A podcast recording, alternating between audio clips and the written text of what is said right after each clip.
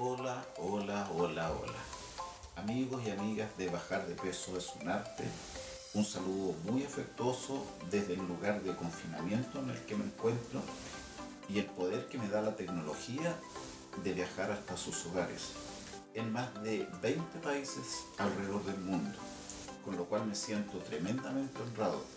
Hoy haré un giro respecto de la temática habitual de alimentación saludable con la que les he acompañado desde la creación de este podcast hace alrededor de cinco meses.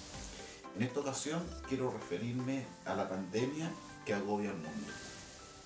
Tal vez debiera decir al encierro que agobia al mundo, al confinamiento.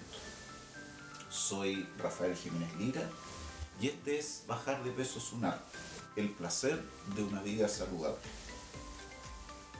Más allá de los riesgos de salud del virus SARS-CoV-2, cuya existencia no niego y promuevo el autocuidado, voy a referirme al confinamiento que está causando tanto o más daño que el virus mismo. Durante estos meses de un encierro extremadamente prolongado, los hábitos saludables, los pocos hábitos saludables que aún tenía la población han sufrido un daño insoslayable. El más dramático, la pérdida de empleos. Se han perdido millones de empleos. Un aumento inquietante de la violencia doméstica. Efectos sobre la salud mental, ansiedad, miedo, apatía, incertidumbre, desconfianza por el otro. Le tenemos miedo al que se, nos acerca. Ha aumentado el consumo de alimentos no saludables, de la comida chatarra, con un aumento muy preocupante del consumo de alcohol, disminución del ejercicio, aun cuando la población mundial se encontraba en un gran sedentarismo, al menos habían algunas caminatas, particularmente para aquellas personas, para todos nosotros, no solamente algunos, en que el ejercicio significa un bienestar para la salud. Los hipertensos les hace bien caminar, a los diabéticos les hace bien caminar, a las personas con obesidad, con sobrepeso, la caminata son beneficiosas para la salud. El colesterol también se reduce, aumenta el colesterol bueno con las caminatas, con los ejercicios en general. Da una pena enorme ver las plazas encintadas con winchas de no pasar. Los juegos están clausurados, las máquinas para hacer ejercicios clausuradas. No nos permiten salir de las casas y si salimos de las casas tenemos espacios que están confinados, que están prohibidos para ser utilizados. Las personas que requieren de control médico por muchas y por muy distintas patologías no lo pueden hacer o lo realizan con dificultad. Hay una gran curiosidad que despiertan las cifras. De acuerdo con el recuento informado por la Universidad de Oxford, al 10 de septiembre del 2020 habrían 28 millones de contagios y 908 mil fallecidos. Eso equivale al 3,3% de letalidad. La letalidad es un indicador estadístico que relaciona la cantidad de fallecidos con los contagios. Pero ustedes comprenderán que 28 millones de contagios son los contagios que se han detectado, a quienes se les han hecho pruebas. Pero es muy probable que la cantidad real de contagios sea el doble y podría ser el triple. De modo que la tasa de letalidad, vale decir la cantidad de muertos en función de los contagiados, es muy posible que esté debajo del 2%. Sin embargo, una cifra que es más certera la constituye la tasa de mortalidad, que corresponde a un indicador estadístico que informa cuántos mueren en relación a la población total. En este caso, sobre los 7.500 millones de seres humanos que habitamos el mundo. Y esa cifra es del 0,012%. Esto es poco más de uno de cada 10.000 habitantes. Sin duda es lamentable que existan personas que mueren, pero nadie podrá pensar que somos inmortales.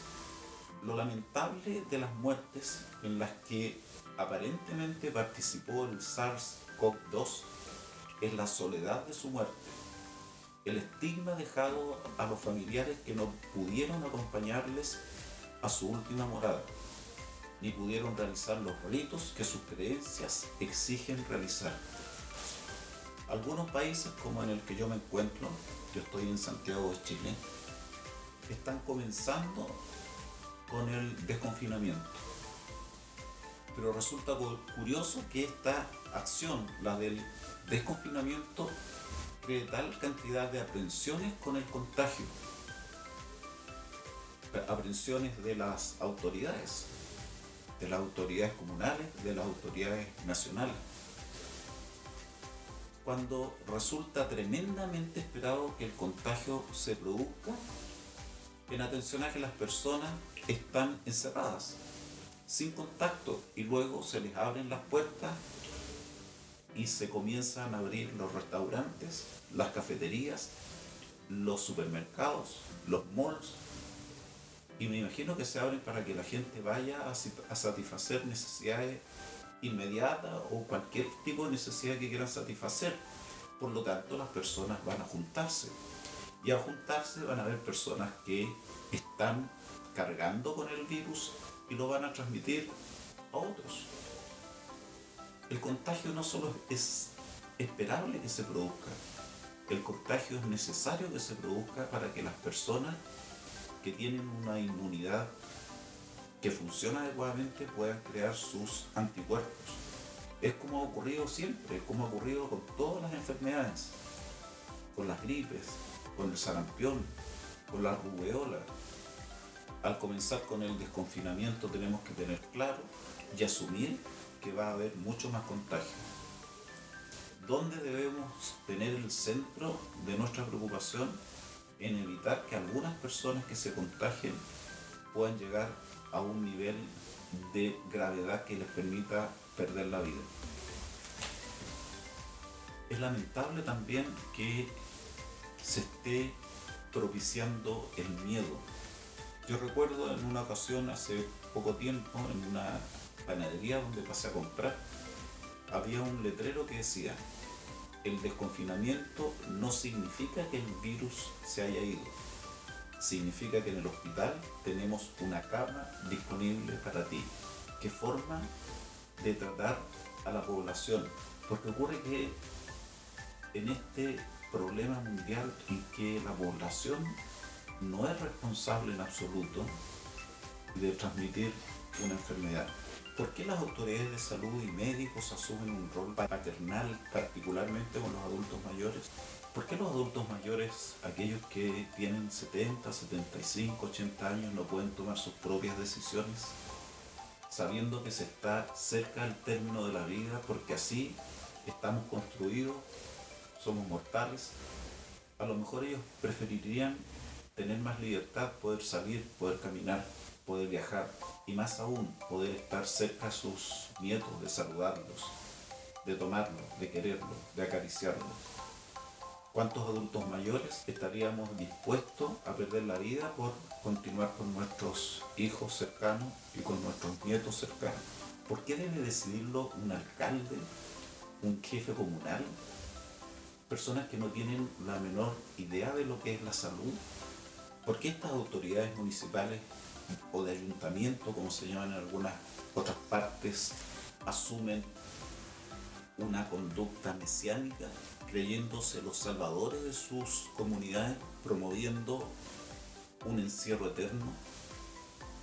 En el lugar que yo me encuentro llevamos más de 120 días encerrados con autorización para salir solo, solo dos veces a la semana, siempre y cuando se haya hecho una solicitud a la policía. Y en esa solicitud se debe señalar a dónde y a qué va con amenazas de multa solamente por estar transitando sin permiso 2.600 dólares y por andar sin mascarilla 260 dólares. Y lo insólito no termina ahí. Lo insólito también está en los controles que se nos están realizando permanentemente. Vamos a comprar a los supermercados se nos toma la temperatura. Se nos pasa por cámaras donde nuestros rostros se encuadran en un rectángulo verde que nos permite pasar y un rectángulo rojo que nos dice que somos personas peligrosas. Prácticamente cualquier infección puede causar fiebre. Por ejemplo, infecciones respiratorias como enfermedades pseudogripales o resfríos simples, dolores de garganta, infecciones del oído, infecciones sinusales, bronquitis, neumonía, infecciones urinarias, gastroenteritis viral o bacteriana, artritis, artritis reumatoidea y muchas otras. La temperatura corporal normal puede cambiar durante cualquier día y puede alterarse por una gran cantidad de situaciones y patologías como las que vimos. Entre otras, ustedes deben saber que durante el ciclo menstrual de una mujer, en la segunda parte del ciclo, la temperatura puede elevarse en un grado. La actividad física, las emociones fuertes, algunos medicamentos, la temperatura ambiental, la humedad ambiental, también elevan la temperatura, aunque estas últimas levemente. La fiebre es una parte importante de las defensas del cuerpo contra la infección. La mayoría de las bacterias y virus que causan enfermedades se desarrollan mejor a 37 grados Celsius, por lo que el organismo se defiende aumentándolo. Las medidas de lavarse las manos, del uso de la mascarilla, del distanciamiento social, posiblemente sean medidas aceptadas y que debemos llevar a cabo. Pero hay personas que están usando además un escudo facial personas comunes y corrientes, no personas que trabajan en salud, que están en un hospital.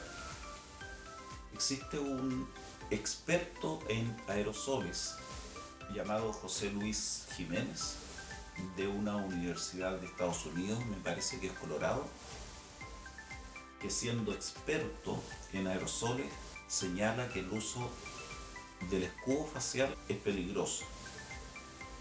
Y ha señalado que entre no usar mascarilla y usar mascarilla es altamente recomendable el uso de la mascarilla.